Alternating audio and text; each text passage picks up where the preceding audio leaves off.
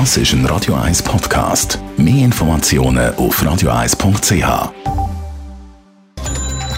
Netto.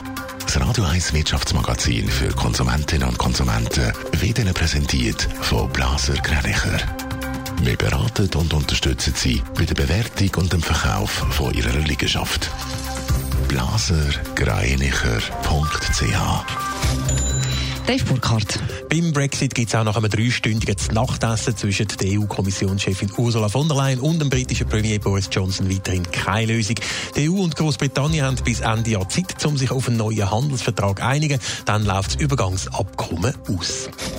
Der Flughafen Zürich leidet massiv unter der zweiten Corona-Welle. Im traditionell schon schwachen November hat der Flughafen gerade noch halb so viele Passagiere abgefertigt wie im Oktober. Mit rund 245.000 Passagieren sind es fast 90 Prozent weniger gewesen als im November 2019.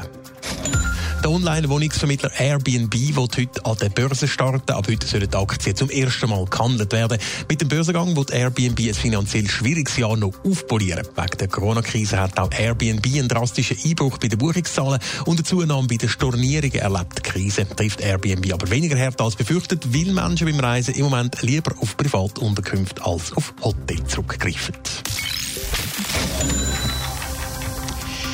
Ja, erst, äh, seit dem 1. November ist er ja der neue Chef von der Schweizer Grossbank UBS und schon hat der Ralf Hammers Ärger am Hals.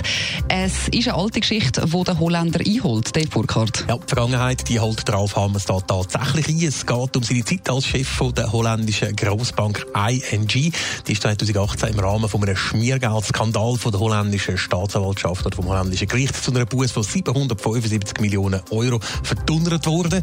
Der Ralf Hammers selber ist dann mal nicht belangt worden, nur der Finanzchef von der Bank hat müssen gehen. Jetzt wird der Fall also nochmal aufgerollt.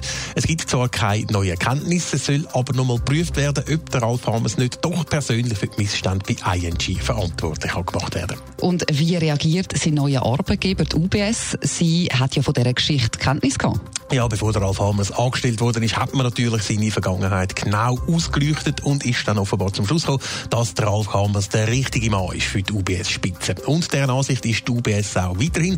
Man habe volles Vertrauen in die Fähigkeiten von Ralf Hamers, sagt ein UBS-Sprecher gegenüber dem Tagi. Sollte der Ralf Hamers aber wegen seiner ING-Vergangenheit doch noch zur Rechenschaft gezogen werden, dürfte die UBS wegen ihrem Chef nochmal über die Bücher. Vielen Dank, Dave Burkhardt. Netto, das Radio 1 Wirtschaftsmagazin für Konsumentinnen und Konsumenten.